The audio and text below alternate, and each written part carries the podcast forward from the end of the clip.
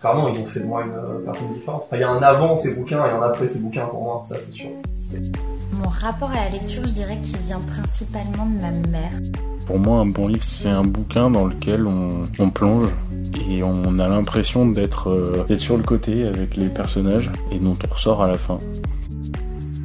Je suis Meryl de la chaîne Par où commencer sur YouTube et je vous souhaite la bienvenue sur le podcast littéraire Les livres de ma vie. Dans ce podcast, j'interroge des hommes, des femmes sur leur rapport à la lecture et sur les livres qui ont marqué leur vie. Merci d'avance pour votre écoute, bonne découverte.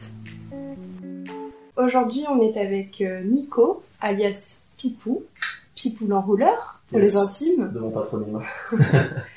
Euh, Pipou a 26 ans et il est donc venu nous parler des livres et des lectures de sa vie. Ça me fait très plaisir que tu m'as invité à partager euh, ces émotions que j'ai pu ressentir au fur et à mesure de ma vie de lecteur, qui finalement est pas si, si grande, je dirais, en fait. J'ai pas une longue carrière de lecteur derrière moi, en fait. Je pensais que ce défi était d'autant plus intéressant pour moi, parce qu'il a fallu que je m'asseye et que je me dise, bon, t'as lu des bouquins, ça ouais, mais t'en as pas lu des milliers, alors est-ce que les bouquins que t'as lus, ils ont compté dans ta vie? C'est ça l'interrogation que je me suis faite, en fait. La, question que je me suis posée avant de, avant de venir ici, et du coup j'ai repéré... euh, une bonne grosse dizaine de bouquins qui effectivement ont marqué ma vie euh, à tout jamais. Enfin, ils- clairement, ils ont fait de moi une euh, personne différente. Enfin, il y a un avant ces bouquins et un après ces bouquins pour moi, ça c'est sûr. C'est sûr et certain. D'accord. Quand j'étais petit, je lisais beaucoup. Je lisais beaucoup. Et en fait, ça s'est calmé avec euh, l'intervention du jeu vidéo dans ma vie. Comme pour beaucoup. comme pour beaucoup. Mais en fait, tu vois, globalement, j'ai trouvé une- un autre moyen de d'expression. Là où beaucoup trouvent une échappatoire dans la lecture, euh, moi je l'ai plutôt trouvé dans les univers graphiques des jeux vidéo en fait. Et en fait, il y a toute une période de ma vie où euh, j'ai pas tellement lu parce que mon, mon besoin d'imaginaire était comblé par, euh, par les jeux vidéo. Tu vois Bah, Entre quel âge et quel âge tu as beaucoup moins lu? J'ai beaucoup moins lu entre, je dirais, mes 14, euh, 20 ans. Et qu'est-ce qui a fait que tu t'y es remis? Bien, probablement la découverte d'un livre extraordinaire, Ah bah du coup tu dont euh, vous en saurez plus tout à l'heure. D'accord. Je suis pas un lecteur assidu en fait. C'est vraiment en fonction de mes émotions. Et en fait, je suis, je suis quelqu'un qui fonctionne de manière très cyclique. Donc c'est-à-dire que je ressens une émotion très forte en faisant quelque chose, donc euh, que ce soit en écoutant de la musique, ou en jouant à un jeu vidéo, ou en lisant un bouquin, et du coup je fais que ça. Mm. Pendant genre euh, 3, 4, 5, 6 mois. Et puis après, dès que je ressens une émotion très forte sur autre chose, et du coup je m'engouffre là-dedans de manière très forte. Je suis quelqu'un de cyclique et d'un peu monomaniaque en fait. Est-ce qu'il y a des genres que tu préfères et ou que tu as préféré qu'aujourd'hui tu ne lis plus? Mm. Est-ce que quand tu dis que tu es euh, un peu monomaniaque, c'est par exemple tu vas te plonger dans un des styles ou dans un l'œuvre d'un auteur ou d'une autrice d'un coup et tu vas tout dévorer? Est-ce que tu es ce genre de lecteur ou pas? Ouais, c'est exactement ça. D'accord. C'est exactement ça. Euh, alors moi, quand j'étais plus jeune, euh, bah, de la période où je lisais, je lisais beaucoup de, de thrillers. Donc avant 14 ans. Ouais. D'accord. Euh, j'ai été passionné par... J'ai eu cette période un peu bâtarde dans la vie d'un adolescent mec où en fait j'étais passionné par l'hémoglobine et, euh, et tout ce qui était un petit peu sombre. Tu vois Je regardais beaucoup de films d'horreur et bah, parallèlement du coup je lisais beaucoup de bouquins où putain, je cherchais un frisson, euh, un frisson gore un peu grotesque, tu vois ce que je veux Mm, dire tu vois. Et c'est pour ça qu'un des premiers bouquins dont j'envisage de parler là, c'est euh, La danse des obèses, D'accord. euh, dont le nom de l'auteur m'échappe actuellement malheureusement. Euh, mais pour ceux qui bouquinent pas mal, c'est l'auteur des Tara Duncan D'accord. qui l'a écrit. Et en fait, c'est ça qui m'a un peu titillé quand j'ai vu ce bouquin en librairie, c'est que je me suis dit, Tara Duncan, un thriller gore euh, où il y a un tueur en série qui euh, qui, euh, qui gave des obèses comme des animaux avant de les laisser mourir de faim et de faire des œuvres d'art avec leur peau et, leur, euh, et leurs organes.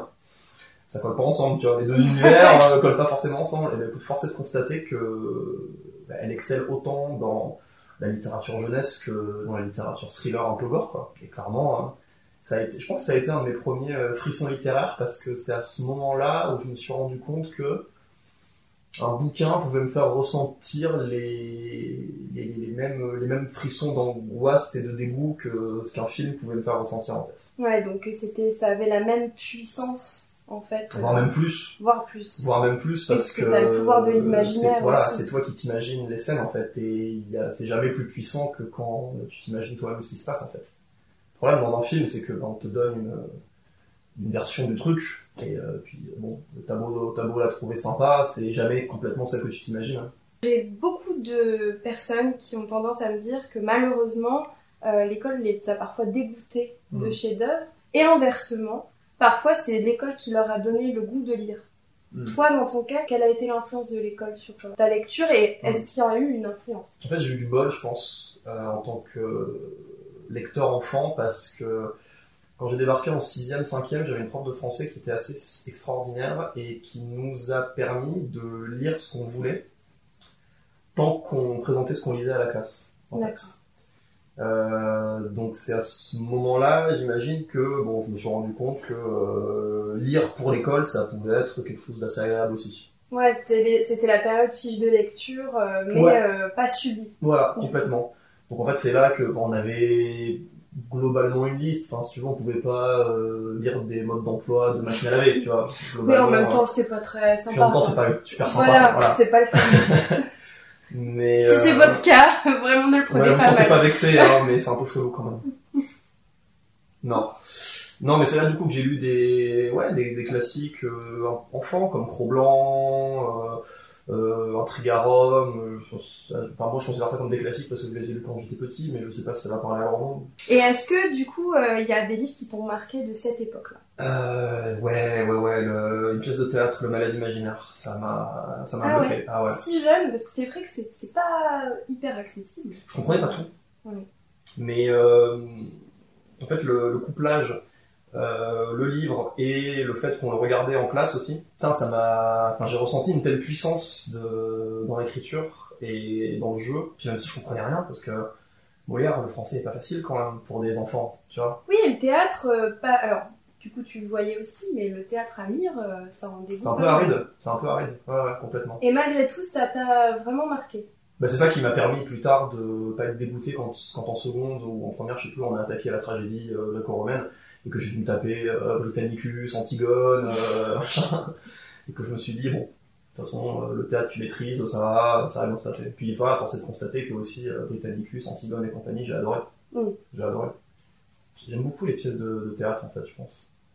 J'imagine que je me fais mon théâtre dans ma tête, tu vois, mais Non, mais je pense que, comme tu disais, t'as as une capacité, t'as un imaginaire immense, t'as peut-être une capacité à ressentir les émotions via la lecture qui est peut-être plus importante que Mm. d'autres. ouais. Et ça, c'est vrai que c'est un atout.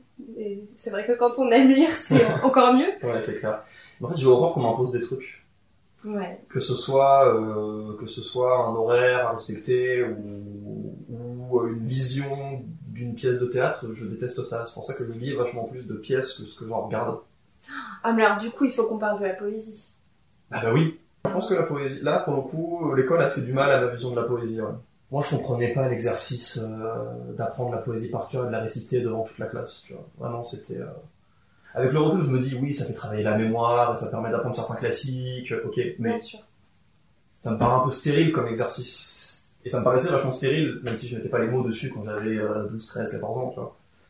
Euh, mais oui, ça me paraît être un exercice stérile parce que globalement, bah, t'apprends une poésie, c'est cool, mais tu comprends pas ce que t'apprends. Puis en fonction de si t'as eu un prof euh, un peu plus éveillé que certains, tu te retrouves un peu à, voilà, t'apprends un truc, euh, puis tu sais pas ce que ça veut dire, et puis en fait tout ce que t'attends c'est que ça se termine parce que tu récites le truc et tu chopes ton 18 parce que t'as appris un truc par cœur et c'est marre.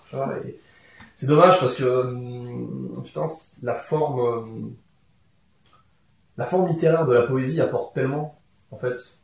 Il y a beaucoup de gens qui voient ça comme une contrainte, mais moi je vois ça comme une liberté supplémentaire en fait, la forme de la poésie. Mais c'est parce que aussi j'ai beaucoup, euh, je me suis, je me suis beaucoup intéressé à l'Oulipo, le voir de littérature potentielle.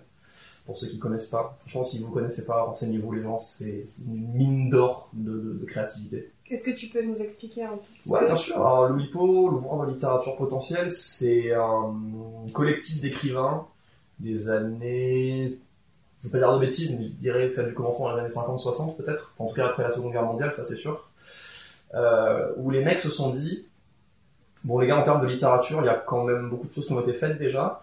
Comment est-ce qu'on peut euh, révolutionner Comment est-ce qu'on peut trouver des formes d'expression différentes?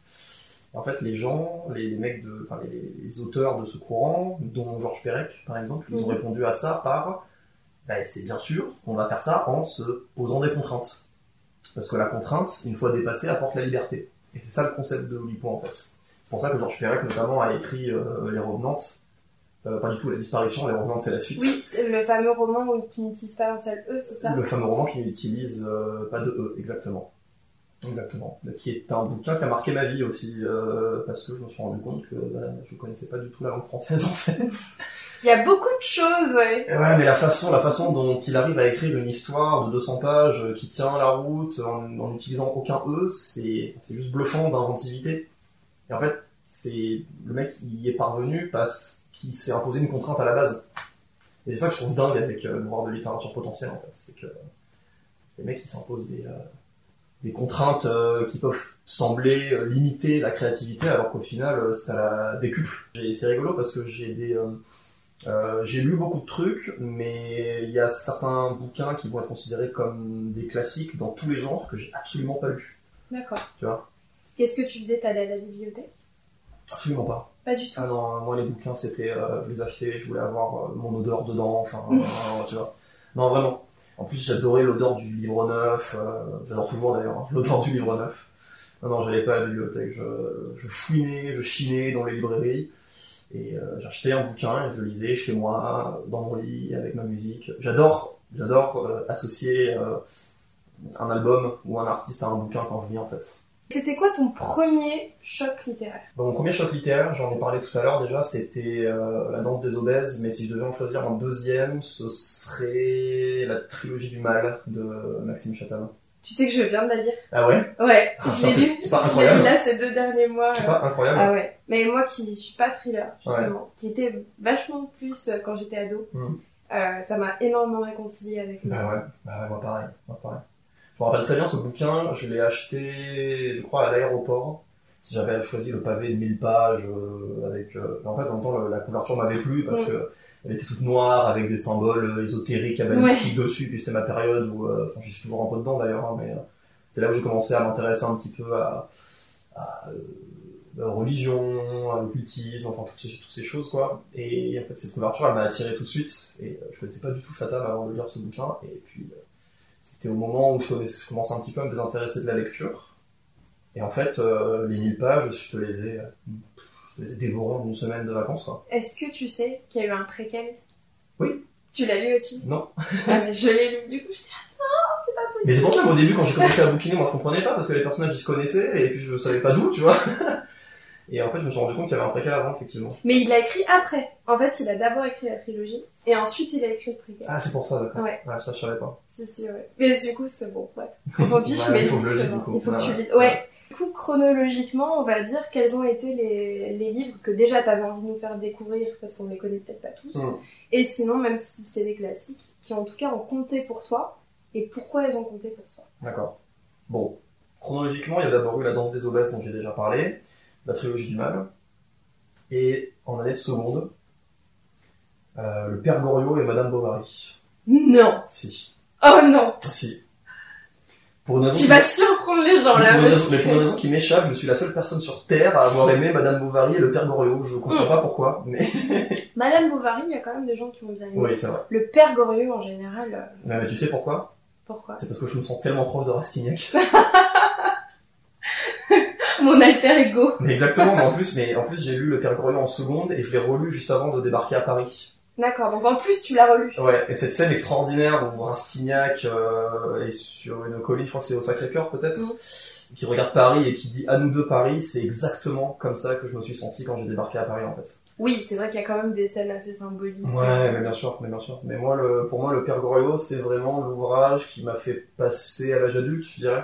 Vraiment, je me suis dit, euh, c'est à ce moment-là où, euh, bon, ça y est, euh, là, t'es plus un gamin, et, euh, même si c'est pas vrai, parce que bon, t'as 18 ans, tu débarques à Paris, euh, bon, tu t'es en première année de, de whatever, enfin, tu vois, t'es en première année de quelque chose, et t'as l'impression d'être super adulte, alors qu'en fait, tu sais, tu sais toujours pas faire cuire des pâtes, tu vois ce que je veux dire, mais dans ma tête, j'étais chaud, tu vois, j'étais Ouais. chaud pour conquérir Paris, et je me sentais vraiment comme Rastignac, en fait. D'accord. C'est pour ça que j'ai autant aimé le Père Goriot. La deux... Mais alors, du coup, tu l'as préféré la deuxième fois que tu l'as lu Ouais. ou la première? La première et la deuxième, d'accord. Ouais. Peut-être que oui, c'était un meilleur contexte. Bah oui, et puis déjà, je l'ai relu, euh, parce que le Père Goriot, je l'ai lu en seconde dans un contexte scolaire. Mm. Donc il y avait la pression du temps et compagnie. Moi, je suis assez lent, en fait. Je suis un mec qui lit assez lentement. euh, c'est aussi, pour, vrai c'est aussi que- pour ça que je lis pas beaucoup, en fait. Parce que, enfin, en, En termes de volume, quantité. En ouais. volume, je lis pas beaucoup parce que je lis assez lentement, en fait. D'accord. Euh, donc il y avait la pression du temps, euh, les questions à la con qu'on te pose, euh, quel est le symbolisme de la porte qui se ferme genre, mais mec, enfin, juste le vrai mec qui rentre dans sa chambre, il ferme sa porte, enfin, tu vois.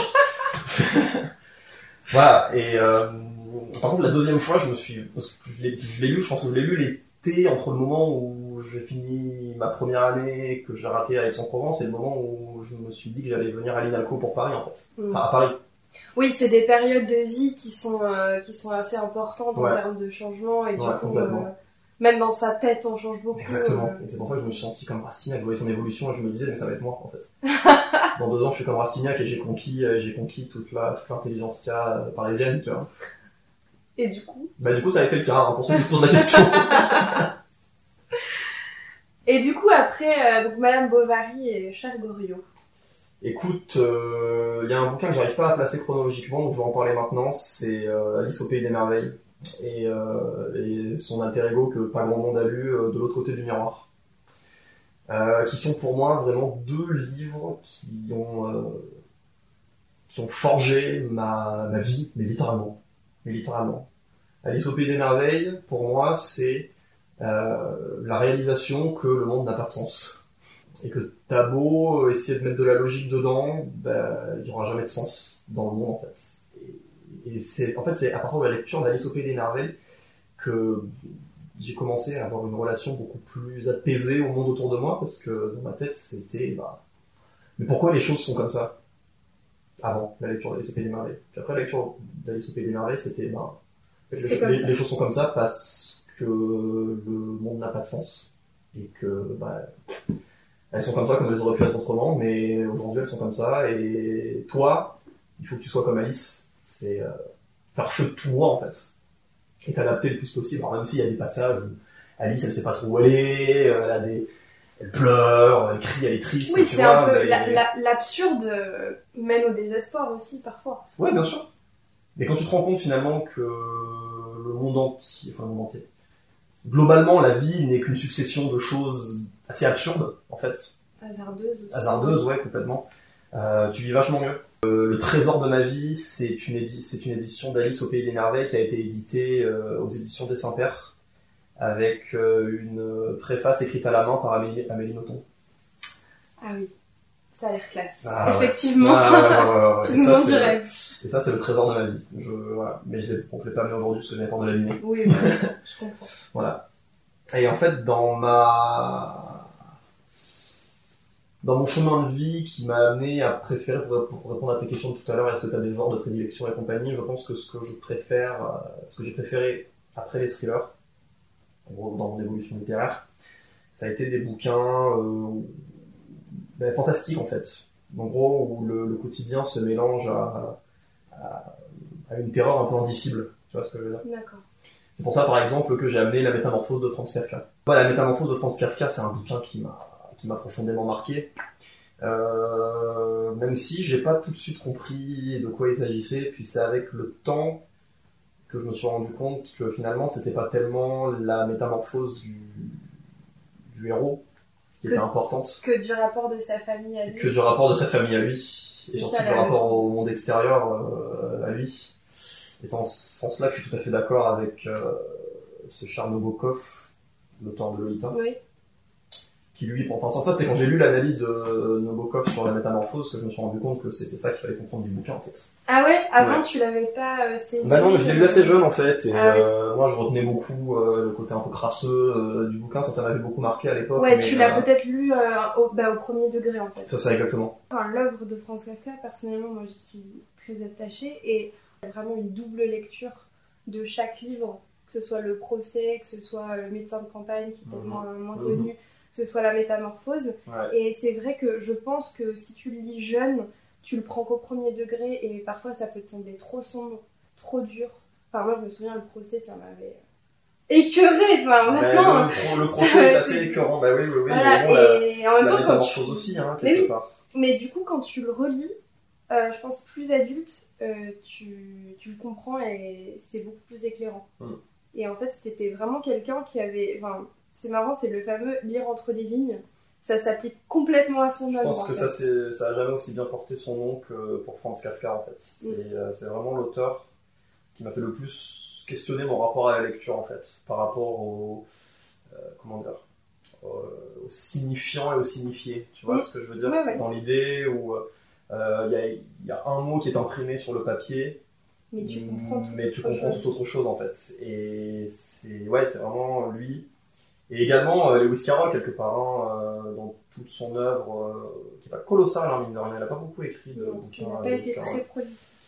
Et il a beaucoup écrit de, de manuels, de maths notamment. Enfin, c'est un mec qui était, c'est un scientifique à la base, hein, Lewis Carroll.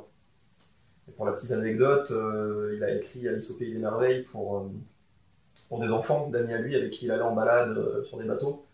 Et il racontait les histoires d'Alice à ses enfants. Et apparemment, la légende veut qu'il était plus ou moins amoureux de la petite qui lui a inspiré Alice. Évidemment, Disney a édulcoré le, le message. Enfin, l'œuvre de Lewis Carroll, même dans Alice au pays des merveilles, la, enfin, la, la- la- la pédophilie de, de l'auteur est latente dans l'ouvrage. Enfin, tu, tu la devines, mais elle est jamais explicitée clairement. Elle est super malsaine en fait, globalement. C'est- J'ai l'impression que c'est juste une brique supplémentaire. Tu vois ce que je veux dire? Mm. parce qu'en vrai, l'œuvre est très malsaine. Enfin, le, le, le Cheshire Cat, c'est un personnage qui est relativement abject, hein, qui... euh, Ah bah, déjà, rien que dans le Disney, il, a réussi à faire peur, Oui. euh, effectivement. Pareil, la, la, la chenille et son narguilé, là, c'est une, une métaphore à peine dissimulée de, de, de la drogue, De la euh, toxicomanie, de la toxicomanie, euh, la reine, qui est un personnage absolument euh, grotesque et horrible à la fois, euh, qui doit être un de mes personnages de fiction préférés ever, je pense, euh, la reine de cœur. Ensuite, Alors, euh, ben, je pense que chronologiquement, il faudrait que je vous parle un peu de Temps Futur de Aldous Huxley. auteur de, aussi du meilleur des mondes. Tout à fait. Qui... ben, je me demande si ces deux bouquins sont pas euh, le penchant l'un de l'autre, en fait, finalement. Alors, parle-nous de Temps Futur. Je, personnellement, je l'ai pas lu. Ah, alors, Temps Futur, Temps Futur. Donc, si tu devais me le vendre. Si si je te devais te le vendre, euh, du sang, du sexe, et un, euh, un scientifique protestant euh, qui se laisse gagner petit à petit par le doute et, et l'agnosticisme, je sais pas comment, je sais pas comment on dit. le fait de devenir agnostique. Oui, Voilà. voilà, on va dire ça comme ça. En gros, Temps Futur, c'est euh, après, il y a une troisième guerre mondiale, qui est une guerre atomique, et euh, bah, la société se refonde petit à petit, et c'est un groupe de, chercheurs qui tombent, euh, qui retournent en Californie, et qui tombent sur une société de gens qui ont voué un culte euh, aux démons, qu'ils appellent, euh, qu'ils appellent Bélial, la mouche, enfin bon, tout un tas de surnoms qu'on peut donner au diable et à Lucifer et compagnie. Euh, dont les rites sont bah, des rites païens avec des sacrifices euh, et compagnie. Donc ils se sont refondés un ordre social euh, euh, basé sur ces choses-là. Et en fait l'idée c'est que, euh, vu les choses qui se sont passées depuis 1940, même avant 1945, en gros depuis la première révolution industrielle, où l'homme a petit à petit détruit la nature, a trouvé d'autres moyens de, de réduire les, les hommes en esclavage euh, par le travail euh, manuel, Le euh, capitalisme. capitalisme et compagnie. Voilà, en fait, ces gens-là, euh, dans, cette, dans cette nouvelle société, ils se disent que ça peut être que l'œuvre du démon. En fait. Que ces gens qui ont pensé ce système, c'est forcément des gens qui ont été possédés par le démon.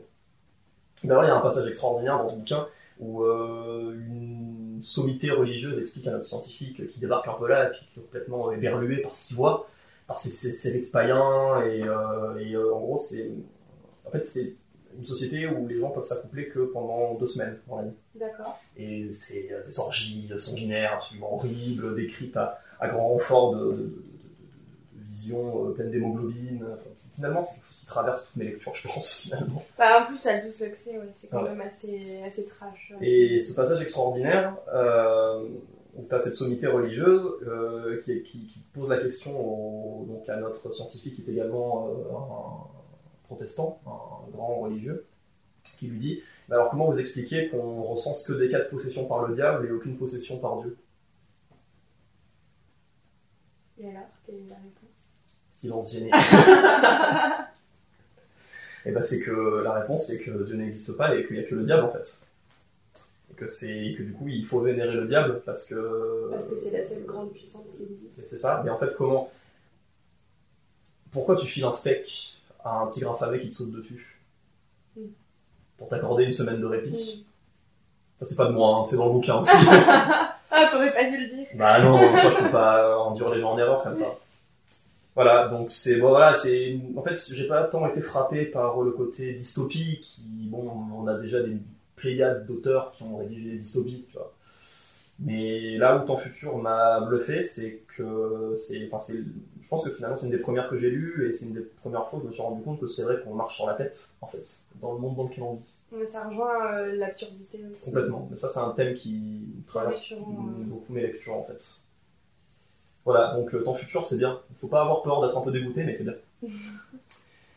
Ensuite, je vais vous parler de Love and Pop de Murakami Ryu, qui est un auteur japonais euh, complètement subversif. À ne pas confondre avec l'autre Murakami, Non, dont on parlera peut-être dans une prochaine vidéo. exactement.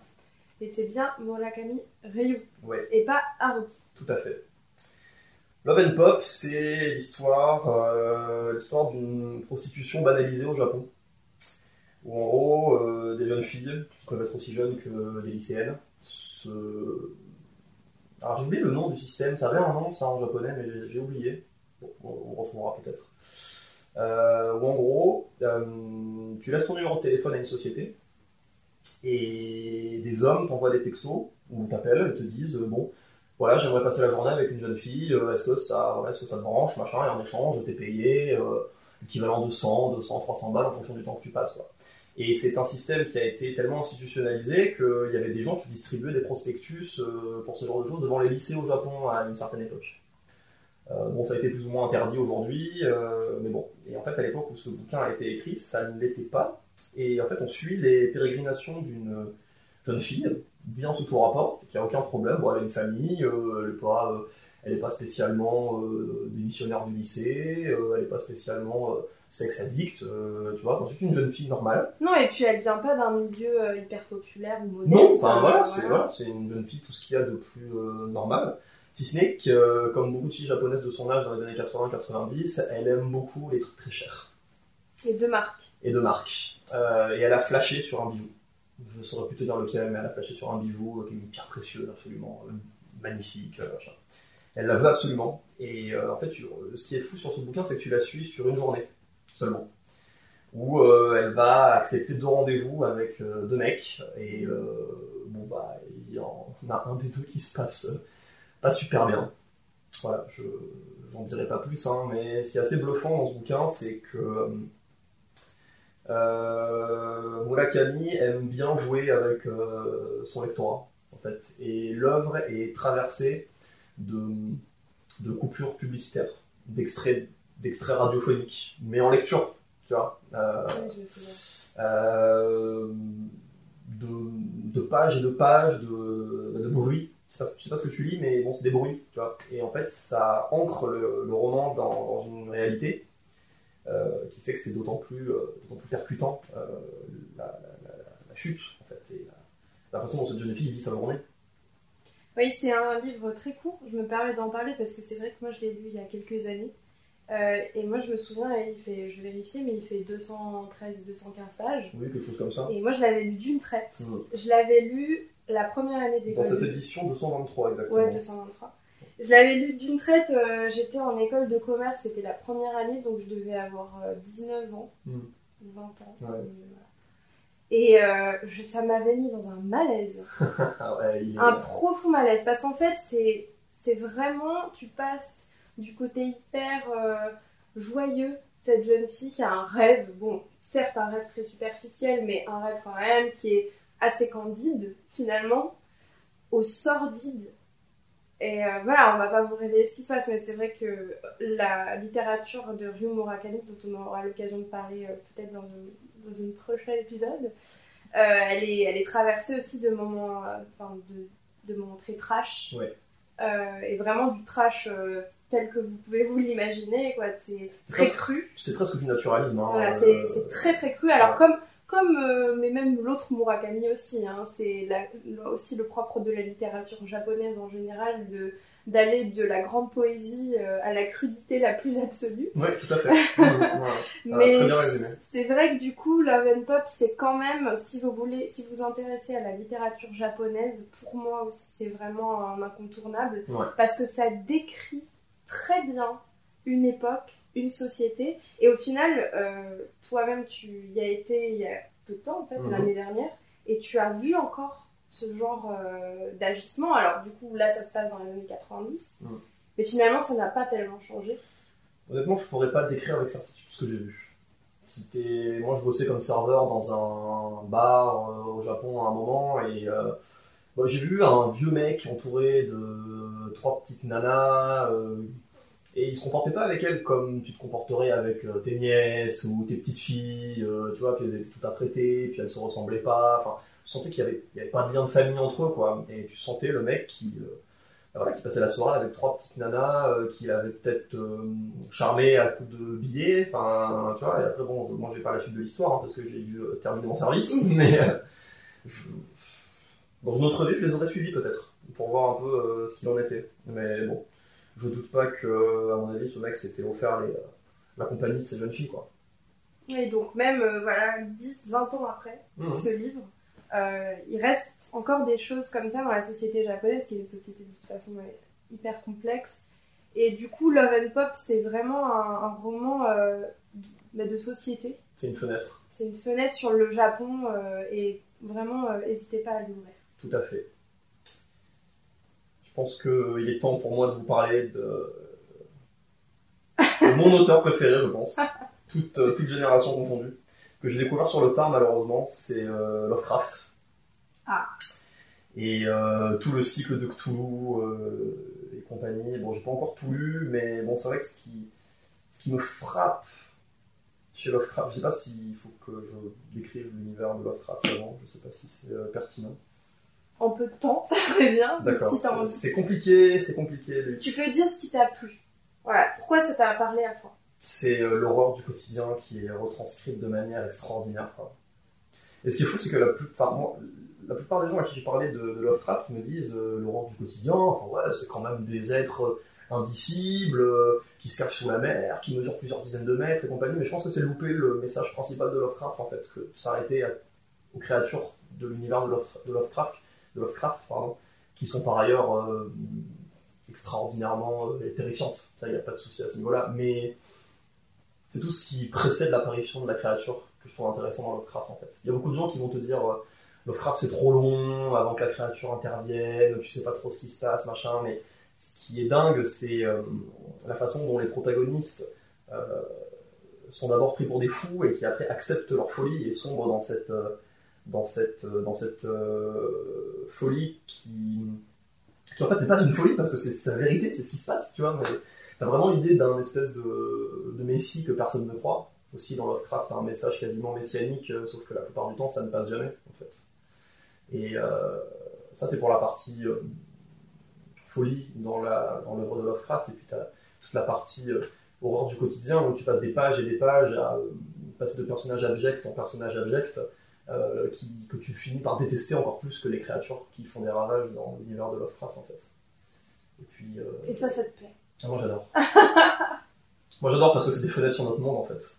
T'as beau te dire que c'est euh, des romans et compagnie, euh, tout est vrai quoi. Tout est vrai.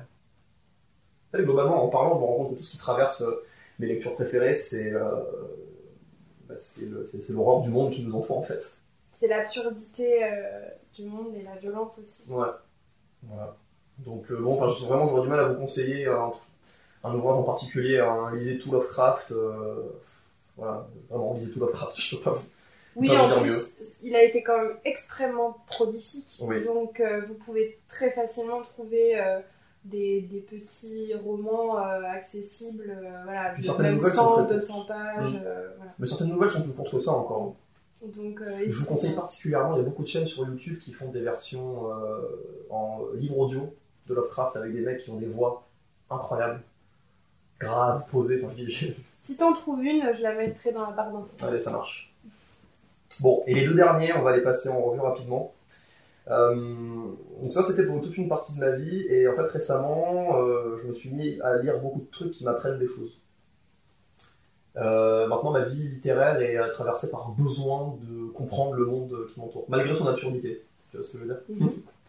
Et euh, en particulier, euh, je suis passionné de musique et je me suis dit qu'il était temps de me renseigner plus globalement sur cette chose qui me, qui me passionne. Et c'est pas tellement un. Le bouquin dont je vous parlais, c'est pas tellement un, un must-have, je suppose. Et puis c'est pas tellement un bouquin qui m'a marqué, mais c'est un bouquin qui m'a fait me rendre compte d'une chose c'est que bah, je pouvais moi aussi devenir un pro euh, de la musique. C'est euh, la musique vocale profane au XVIIe siècle de Georgie Durossoir. Tout un programme. Et tout un programme, ouais. En fait, ça, en fait, le bouquin est bien foutu parce que tu vois, c'est une, euh, c'est 40, euh, 40 questions D'accord. sur euh, la musique vocale profane euh, à cette époque-là. Alors, ce qu'il faut comprendre par musique vocale profane, c'est en gros la naissance de l'opéra, Voilà. Je vois. par opposition à la musique vocale euh, d'église. en fait. Oui. Voilà. Euh, et c'est tout ce qui a précédé et euh, tout ce qui a précédé et qui a directement suivi la naissance de l'opéra. Et je trouve ce bouquin extraordinaire parce que euh, il est didactique et qu'il est rempli de d'exemples Il y a des petites partitions. il y a des petites partitions partout, qui illustrent très bien le propos. Et bah bon, voilà, ce bouquin, moi, c'est quelque chose qui me, qui me touche beaucoup parce que ça me permet de me rapprocher un tout petit peu plus de mes aspirations dans la vie. Ok. Et, Et le dernier, du coup? Le miracle Spinoza de Frédéric Lenoir, qui est un bouquin qui est sorti récemment d'ailleurs, euh, qui m'a été offert par mon papa euh, il y a quelques mois, que j'ai dévoré parce que je connaissais rien de Spinoza. On m'a toujours dit que c'était un, un philosophe incontournable, mais je connaissais rien parce qu'on m'a toujours dit qu'il était assez aride à lire Spinoza en fait. Et Frédéric Lenoir a accompli l'exploit de De bah, de vulgariser Spinoza en fait. Tout en apparemment, selon les critiques, ça pour le coup je peux pas savoir, euh, ne trahissant pas le message de Spinoza. Le message de Spinoza qui est absolument merveilleux, qui est un message de d'espoir pour tout le monde en fait, qui te dit euh, aime-toi, euh, ne juge pas, comprends, intéresse-toi. Enfin voilà, tout, toute la philosophie de Spinoza est traversée d'optimisme et euh, c'est sur cette note que j'aimerais conclure mon, C'est ce que j'allais mon dire. podcast parce qu'on a parlé de beaucoup de choses assez horribles. et, L'absurdité, euh, la violence du monde, et puis tu finis par le message d'espoir Exactement, exactement. philosophique. N'est-ce pas, n'est-ce pas, n'est-ce pas. Et en même temps, voilà, l'édition Fayard que j'ai, euh, euh, titre en rouge énorme sur le bouquin, une philosophie pour éclairer notre vie. Et euh, bah, c'est vrai que euh, c'est l'effet que ça m'a fait. Hein, euh, c'est l'effet que ça m'a fait avec toute l'his- toute l'histoire de Spinoza qui a été d'abord rejeté par les siens. Euh, Spinoza était juif à la base et euh, bon, il a été rejeté par les siens pour avoir des idées euh, pas suffisamment conservatrices. Et puis ça l'a pas empêché de faire son bonhomme de chemin. Il a écrit beaucoup de livres sous un, un patronyme différent du sien pour éviter les autorités. C'est un rebelle en fait, hein, Spinoza quelque part. Et malgré le rejet, il a quand même Ouais. une vision de la vie hyper optimiste, Mais c'est ça qui est un bon. message, Ouais. Bah oui, C'est ça philosophique, mais euh, bienveillant. Mm. Et surtout, il écrit à une époque où euh, bon, euh, nier la religion était quelque chose d'un petit peu compliqué. En fait, Spinoza ne nie pas la religion. Il dit juste que bah, Dieu, c'est pas ce qu'on croit. Dieu, c'est la nature en fait. Et pour dire ça au XVIIe siècle, alors que t'es juif, Ouais, il fallait des bollocks d'acier, tu vois ce que je veux dire.